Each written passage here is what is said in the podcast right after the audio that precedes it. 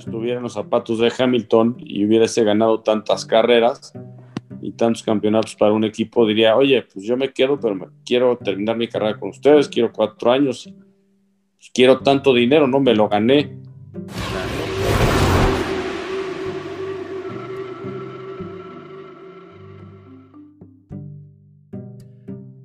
Muchísimas gracias por estar aquí. La verdad es que es un gran honor. Eh, estoy muy, muy contento. Si ves una sonrisota en mi cara es porque de verdad es muy auténtica. Eres uno de esos personajes que pues me motivaron a seguir el mundo automotor, ¿no? Junto con, eh, le comentaba, ¿no? A Chapulín, junto con Adrián Fernández, junto este, con Michelle Jordain, ¿no? Son eh, icónicos del automovilismo mexicano, mexicano perdón. Y bueno, mil gracias por estar aquí. Al contrario, hombre, te agradezco mucho la entrevista, muchas, muchas gracias y qué gusto saludarte. Gracias. He estado viendo ahorita lo que estás haciendo y creo que estás en una fase de mucho disfrute, ¿no? De mucha plenitud. Te veo ahí con unos Ferraris clásicos, con un Porsche, unas fotos muy cool. Sí, me gustan mucho los autos clásicos. Ahora en México se ha puesto muy de moda los fines de semana que todo el mundo saca sus autos clásicos a dar la vuelta y hay unos, eh, eh, ahora se llaman spotters, que se paran en la calle y a tomarle fotos a los clásicos. Entonces es precioso, ¿no? Entonces yo salgo a ver, pues qué coches veo también, ahí ando spoteando, la verdad es que me encantan los, los coches clásicos y es muy bonito estar viendo todos estos autos, eh, pasar los domingos y cómo hay tanta gente ahora que se ha puesto de supermoda, que en México les toman fotos y ves de todo, ves también coches tipo Bugattis, eh, Lamborghinis, eh, este, muy especiales, eh, Paganis. Vi un Porsche ahí, un Porsche gris, te vi en un Porsche gris así, súper clásico. Súper, súper sí, rojo. Muy bonito. ¿Era rojo? Ok, sí, súper bonito. Sí. Pero, pero el que más me llama la atención, y creo que es tuyo porque lo he visto en varias ocasiones, ese, ese Ferrari está espectacular. ¿Qué año es ese Ferrari? Es 1987. Está espectacular ese Ferrari. Además está inmaculado, ¿no? Lo tienes como perfecto, ¿no? Sí, fíjate que ese fue el coche siempre de mis sueños y en el 2001 lo compré y lo, he cuidado mucho desde entonces. Lo compré en muy buen estado y lo he cuidado bastante. La verdad está perfecto, es, es, una joya para mí. No, pues muchísimas felicidades porque yo creo que eh, encontrar la manera de tener un balance, ¿no? De, chamba, ¿no? Como que ahorita me decías, vengo llegando de la junta un poco atrasada y todo eso, y también seguir disfrutando la vida, porque a veces en esa búsqueda de alcanzar el éxito se nos olvida vivir, ¿no? A muchos, a mucha gente le pasa. Entonces encontrar ese balance es, es muy valioso y es algo, pues, por lo cual te felicito. Sí, eso que mencionas es bien importante, ¿no? Que en el día a día hay muchas cosas que a veces se nos olvida disfrutar y aunque tengas un mal día, un mal, mal todo lo que sea, siempre pasan cosas buenas y esas son cosas que se nos olvida disfrutar. Y creo que es, es algo de lo que hemos aprendido a valorar en esta pandemia. Todas esas cosas que teníamos eh, dadas por hecho, que se nos ha olvidado disfrutar, pues ahora las estamos empezando a, a pensar más y a disfrutarlas, a tomarlas más en cuenta. Sí, muy bien, eso, eso está excelente. Ahora, eh, bueno, pues eh, conozco un poco de tu carrera, la verdad es que seguramente tienes muchísimas anécdotas que contar, pero ¿qué te parece si comenzamos con tu niñez y cómo comienza Mario Domínguez en este mundo, en este mundo de las carreras de autos? Bueno, yo primero comencé con motos. Eh, le lloré a mi papá durante tres años que quería una moto, a fuerza, una moto, una moto. En México en aquella época, pues no solo se vendían unas motos Carabela, sí. una Ponymatic fue la que después de tres años de llorar todos los días me compró. Y ya después de estuve llorando otro año que quería correr, me llevó a la Jusco, a una carrera en la que gané, pero a mi papá no le gustó mucho el tema de las motos porque había mucha tierra y todo esto. Entonces, como yo le había insistido tanto, me llevó a los go-karts a que los probara. Yo la verdad estaba renuente, no quería ir, pero pues fui porque me dijo, bueno, ya me molesté, ya me lloraste tres años por la moto, pues ahora prueba los karts, a ver qué tal. Y sí, cuando me subí un go-kart, eh, pensé, dije, esto es lo que quiero hacer el resto de mi vida a la tercera, cuarta curva. Entonces, eh, y de ahí comenzó esa pasión, ese trabajo incansable por, por ganar, por ser exitoso. Eh, siempre como, pues era precisamente lo que quería hacer el resto de mi vida, correr coches. Era un, a pesar de que corría algo karts, eh, yo tenía ya la mente pues siempre muy eh, centrada en, querer llegar a hacer algo grande, ¿no? ¿Cómo le iba a hacer? ¿Quién sabe? Pero sabía que lo, que, lo tenía que, tratar y lo que lo tenía que lograr. Y de hecho en karts lograste obtener campeonatos importantes, ¿no? Sí, fui tres veces campeón nacional, también fui a los campeonatos del mundo, donde me clasifiqué como mejor piloto de todo el continente americano, el único piloto mexicano que pasó a la, final en un campeonato del mundo hasta la fecha y pues eh, ahí aprendí muchísimo, porque ahí también te das cuenta un poco del nivel que no tienes realmente, porque si en México crees que eres muy bueno, llegas a correr allá y y te dan una gran sorpresa, ¿no? Entonces, eso también sirvió para seguir preparándome. Desafortunadamente nunca tuve la oportunidad de, pues por lo mismo, los, patrocinios, el dinero, lo que tú quieras de irme a correr a Europa eh, de tiempo completo, eso hubiera sido una diferencia, pero sí, sí, es, es impresionante lo que se puede aprender en una carrera de estas. Claro, ¿no? La verdad es que Estamos muy atrasados, ¿no? En cuanto a infraestructura, educación y, digamos, métodos para llegar a ser pilotos en, nuestro país, en México. Sin embargo, de Latinoamérica creo que estamos comparado con muchos otros países más adelante, gracias a, gente como ustedes, o bueno, ahora como Sergio Pérez y más actual. Pero bueno, desde Adrián Fernández, eh, tú han hecho que pues los jóvenes volteen a ver eh, lo que son las carreras, ¿no? Que se puede hacer algo muy grande con eso pero sí estamos muy, muy atrasados en ese aspecto, ¿no? En, Inglaterra tengo entendido que hay autódromos de karts increíbles y además en cada, digamos, eh, en cada provincia, ¿no? Este, y realmente aquí es mucho más, eh, pues digamos, es un poco más elitista también y también mucho más seccionado, ¿no? Sí, es em, en todo el mundo, ¿eh? el, el automovilismo es caro, definitivamente, y los karts son caros. Eh, entonces, eh, pues sí, eso es una realidad. En México ha ido mejorando, cada vez hay más pistas, cada vez hay más pilotos. La verdad es que estoy muy contento de ver que en México ya hay carreras donde corren hasta 180, 200 cartistas. Eso para México es sensacional, eso no existía antes. Ha habido un buen auge y muchas de esas carreras las corro también. Yo me gusta participar y creo que vamos por buen camino. Claro que muy lejos de Italia, Inglaterra, etcétera, eh, Francia, inclusive Brasil, pero, pero vamos bien. Sí, sí, es, y bueno, realmente creo que en gran parte tiene que ver con, con eso que te comentaba, ¿no? Que en el gran auge que hubo, eh, creo que se llamaba Champ Car y la serie Car. Sí, e, es, es, lo que atrajo, lo que, los reflectores que, que, que captó esa, esa temporada que fue más o menos por el año 2000, si no me equivoco, 98 más o menos. Sí, se vivió como una época de oro. Eh, Adrián Fernández llegó ahí desde, desde mucho antes, 94, 95, pero a raíz de que el, se, se, vinieron dos carreras a nuestro país, en, una en el Parque Fundidora y otra en el Autódromo Hermanos Rodríguez, el Gran Premio de México, y estaba corriendo Adrián Fernández, Michelle Jordain y yo, y los tres destacábamos, los tres quedábamos en los podios, los tres ganábamos carreras. Se vio una época de oro muy padre, como del año 2001, el año 2000 por ahí, una, hasta el 2006 por ahí, 2007, una época muy bonita que eso fue también lo que reactivó el automovilismo en nuestro país. Adrián Fernández fue el que las, abrió las puertas y el que volvió a poner los ojos de la gente en los autos y de ahí se volvió a a crear un auge de, los autos, una nueva generación. De esa generación precisamente nació, salió Checo Pérez, el papá de Checo, publirelacionista.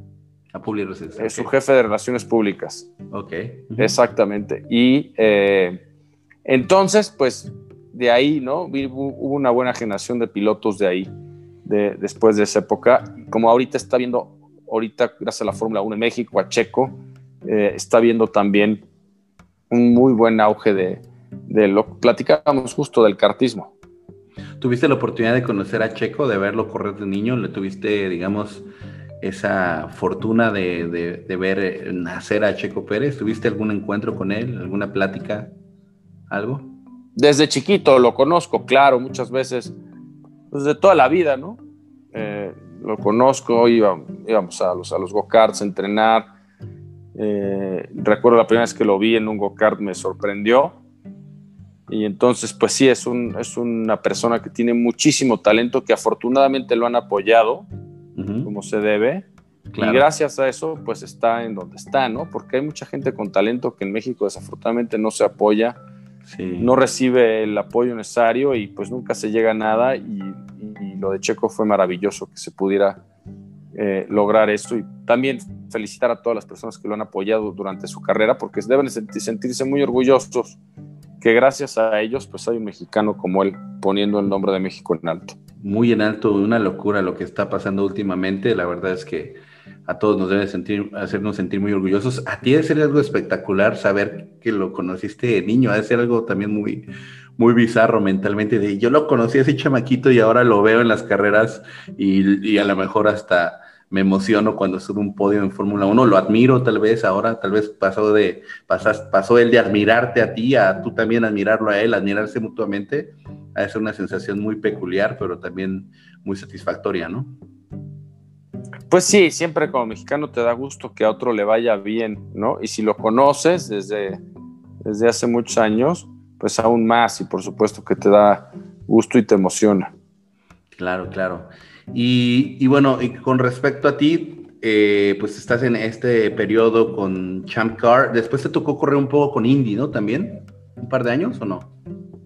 Sí, este, la, la IndyCar, recordemos que la, la IndyCar era una sola categoría en 96, se separaron, se creó la IRL y la Champ Car.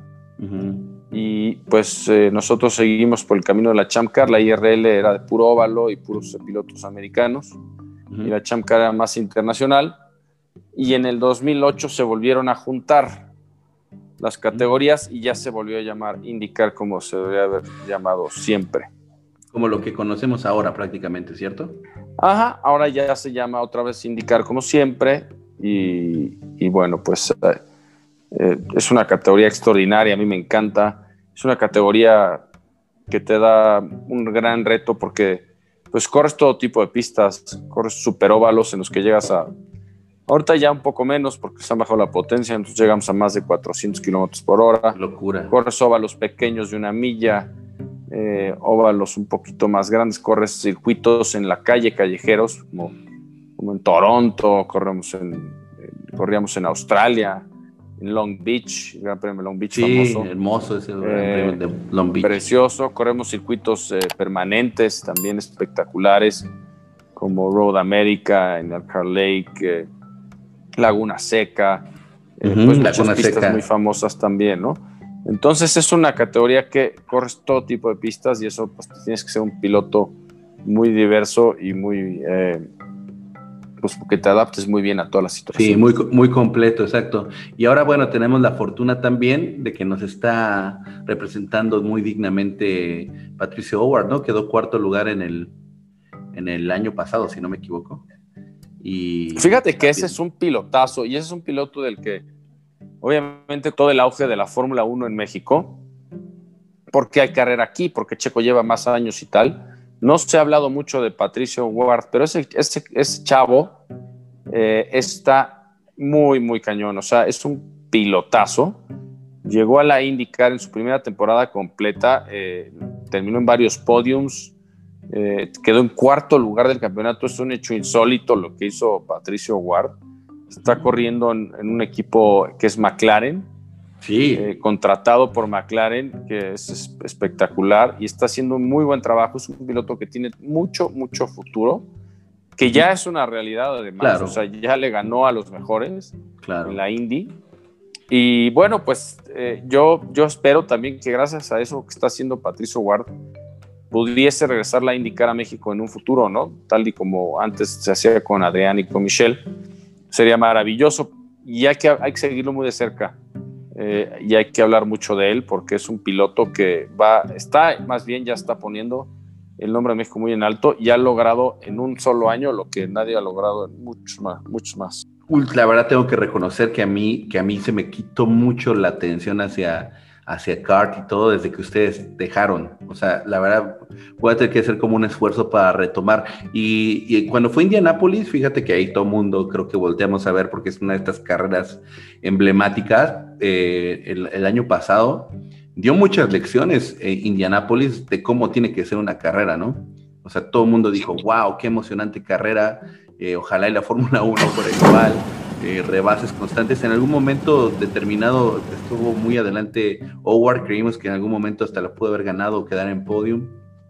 Después se fue para atrás, pero, pero fue súper emocionante. Entonces sí, tal vez tengo que involucrar un poco más, tengo que reconocerlo y ponerle más atención. ¿Dónde ves a Patricio Howard o qué crees que, que vaya a lograr en un futuro? Obviamente entendiendo que lo que ya está haciendo es grande, pero ¿qué, ¿cómo ves que va a evolucionar?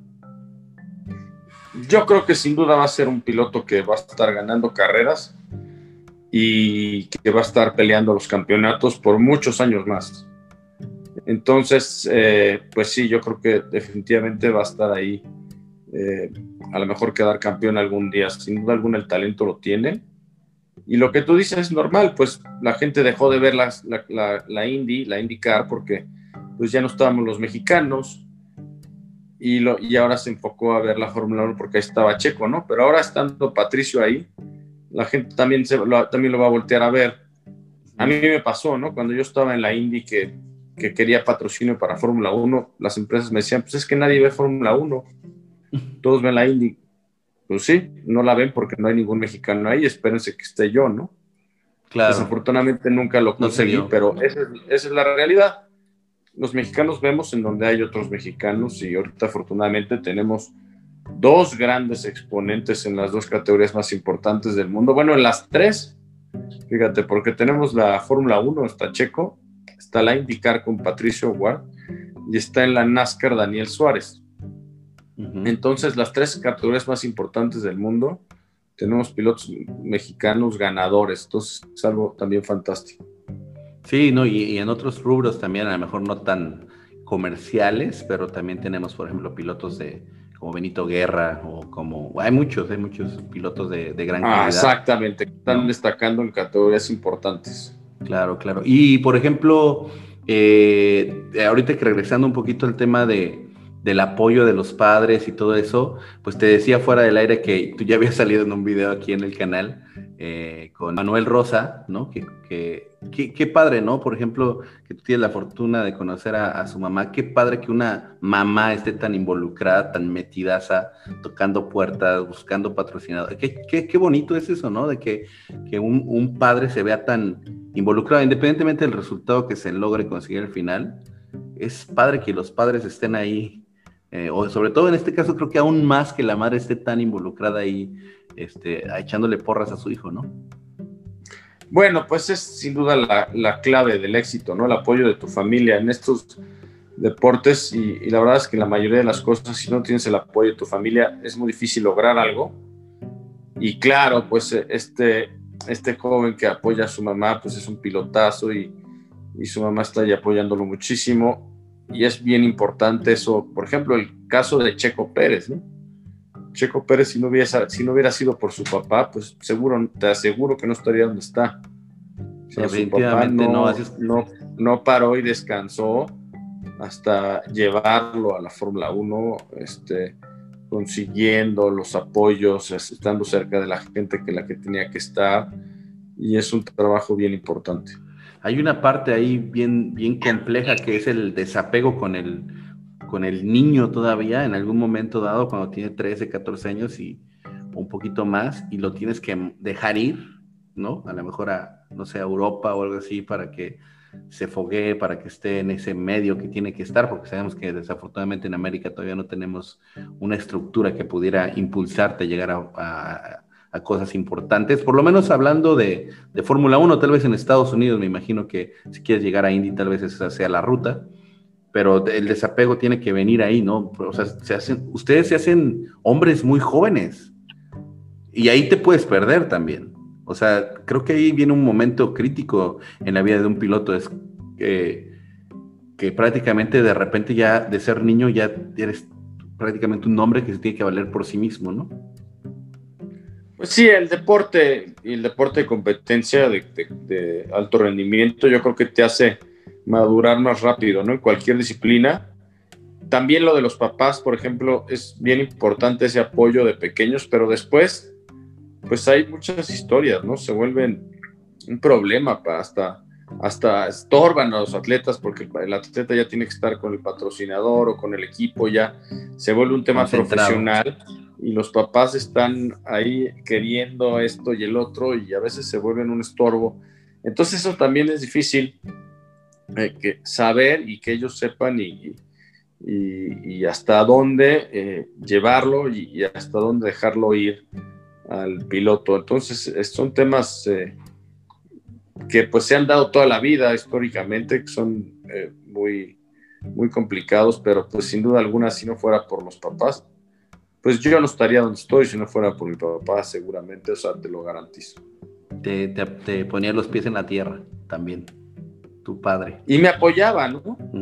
Creía en mí y hacía todo tipo de sacrificios para que yo pudiera seguir corriendo.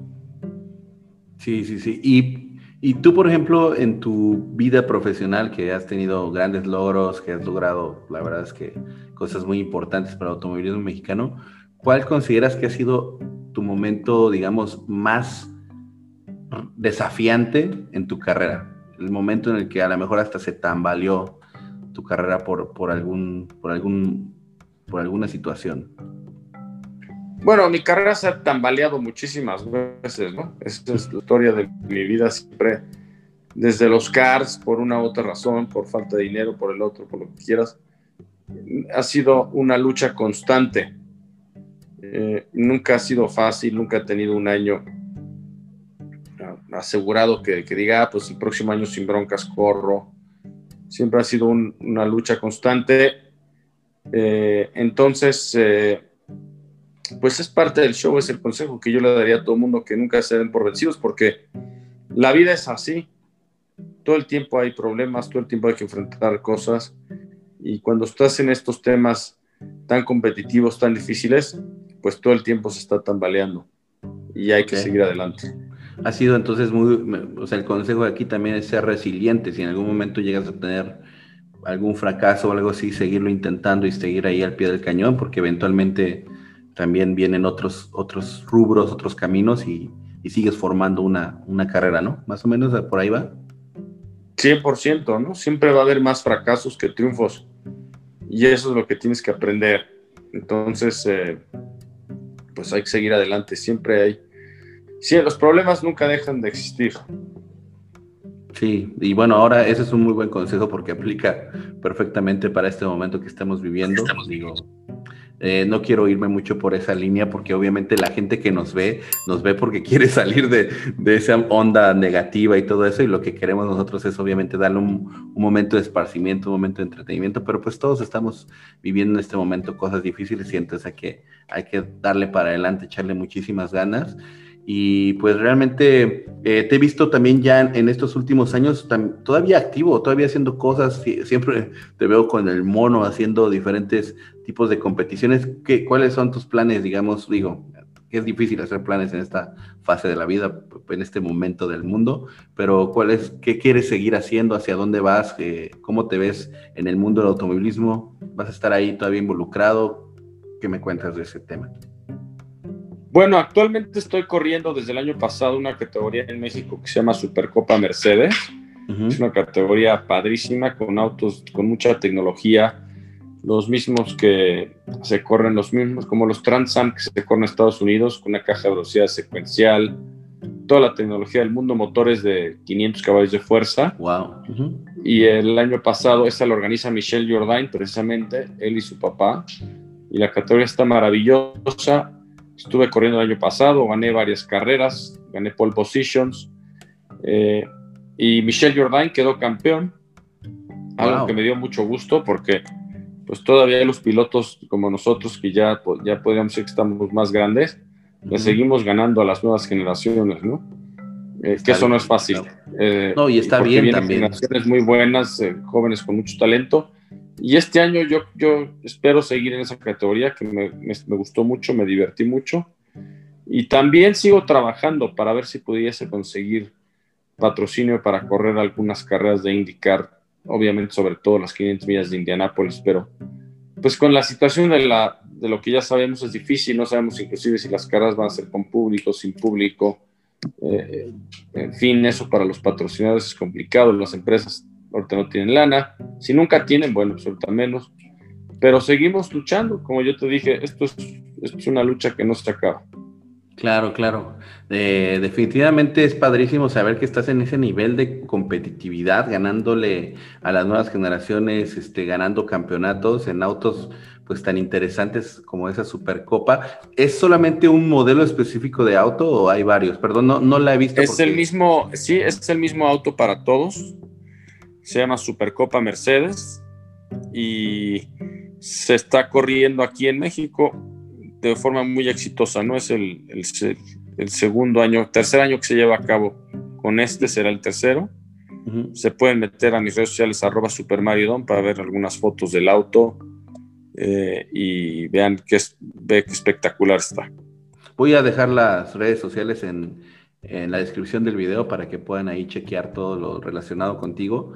Eh, ¿Este auto está hecho en base a una plataforma o, cómo, lo desarrollaron? ¿Cómo, cómo funciona? Eh, este auto es el mismo que se corre en Estados Unidos en la categoría Transam. El mismito. Entonces es el mismo chasis con una caja de velocidades mejorada, que es secuencial como la que se usa en los Super V8 australianos, con la tecnología más avanzada de suspensión, de frenos, eh, un motor muy potente. Entonces, eso también hace que sea divertido para un piloto como yo. Siempre buscas un auto. Bueno, finalmente comenzamos a correr autos porque es lo que nos divierte, ¿no? Claro, claro. Entonces, siempre buscas un coche que sea divertido para manejar, que te presente un reto, que te subas y sientas que anda rápido. Entonces, eso es muy padre. Eh, la verdad, para mí, siempre correr autos que sean un reto y que sean divertidos y rápidos. Y por ejemplo, hablando de ese tema en específico, digo, me voy a brincar hasta la Fórmula 1, pero hay un tema ahí que está hablando mucho de, Hamilton, por ejemplo, que, está buscando no sé cuántos millones de dólares y todo eso. ¿Qué, qué, sientes que va a suceder, por ejemplo, con, con Lewis Hamilton y, qué, qué, opinas de, de él, que por ejemplo se está poniendo tan complicado en estos momentos? De, para la oportunidad de correr una vez más para, con Mercedes-Benz precisamente en el próximo año bueno, más bien este año. Bueno, tengo entendido que para su renovación él busca tener una renovación de cuatro años con un sueldo de 50 millones de dólares o, euros al año. Eso parece, sí. Y el equipo solo le quiere dar dos años y creo que le ofrecen 40. Pues Hamilton ahorita es, el mejor que existe, lo ha demostrado varias veces. Entonces obviamente pues está en una posición de poder exigir y Mercedes pues también está en una posición de negociar porque saben que tienen el mejor coche. Entonces, eh, no estoy diciendo que, que, cualquiera que se suba puede ganar, porque ahí está Valtteri Bottas, que, que, sí gana o ganaría muchas más carreras si estuviera Hamilton, pero sí estoy diciendo que es un auto en el que, pues si te subes, seguramente el piloto que se suba va a ser ganador. Entonces, una estira y afloja de, pues de contratos y dineros y de y todo esto que siempre se da en, en, los deportes o en cualquier cosa. Pero dadas las circunstancias, por ejemplo, que tú, tú mismo lo mencionaste hace un momento, estoy, estás consciente de la, de la pandemia, estás consciente de la situación de patrocinios y eso, yo, y me estás diciendo, me gusta mucho correr y divertirme, seguramente ya estás en una fase que hasta lo haces más por eso que por otro, otros factores.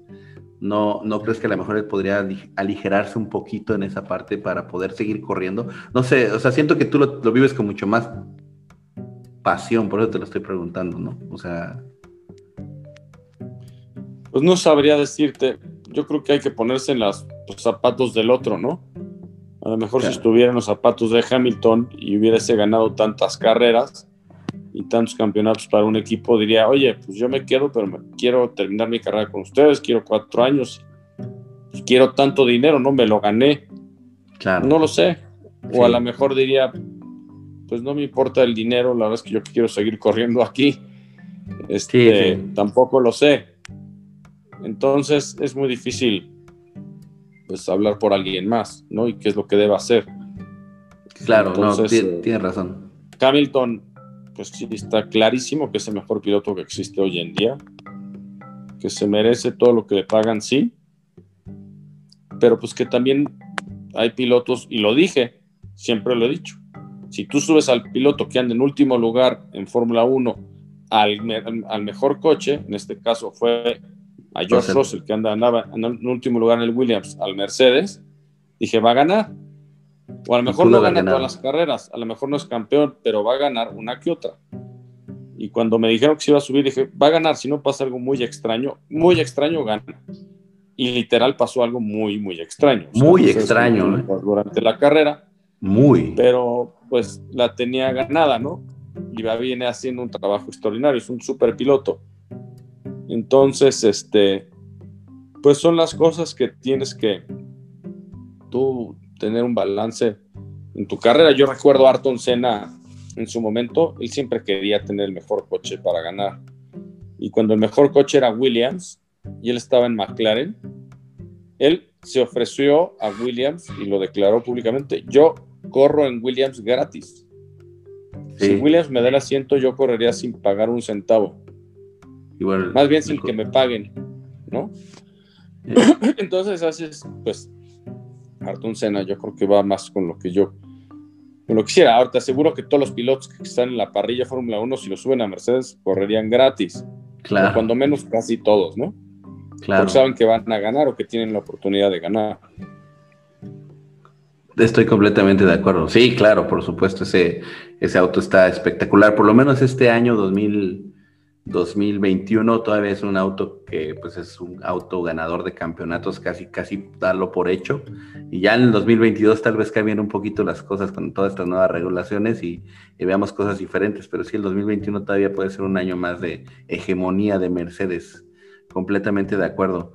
Pues nada, realmente quiero agradecerte mucho. Normalmente no me gusta extenderme mucho las entrevistas para no hacer un video este, muy cansado para la gente, pero la verdad es que ha sido, me podría extender contigo platicando de automovilismo muchísimo tiempo más. Quiero agradecerte también, pues, por darme este tiempo. Sé que eres una persona muy, muy ocupada y de verdad, de corazón, te lo agradezco. Y pues nada, vamos a estar siguiendo. Ahorita voy a ponerme a averiguar acerca de la Copa Mercedes. como sabes, vivo en República Dominicana y a veces es un poco difícil estar tan empapado del automovilismo mexicano, pero le voy a echar un ojo. Eh, ¿Se transmiten tus carreras? Eh, bueno, en esa Sí, búscalas en YouTube o en Facebook. Supercopa MX, creo que está en Facebook.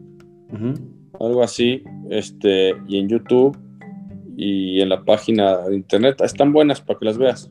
Sí, le voy a echar un ojo, le voy a echar un ojo para aprender un poco más de ese mundo. Y de nuevo, muchísimas gracias. Eh, ¿Hay algo que, vayas a hacer eh, próximamente público? Algo, algún, ¿Algo que quieras informarle a la gente que vayas a hacer en los siguientes días, en las siguientes semanas? Pues no, nada, ahorita nada más agradecerte tu tiempo, eh, agradecerte a ti, a todos tus seguidores, mandarles un fuerte abrazo que se sigan cuidando. No sé cómo esté la cosa de la pandemia allá en República Dominicana, pero aquí está fuerte. Muy fuerte. Y hay que cuidarse bastante.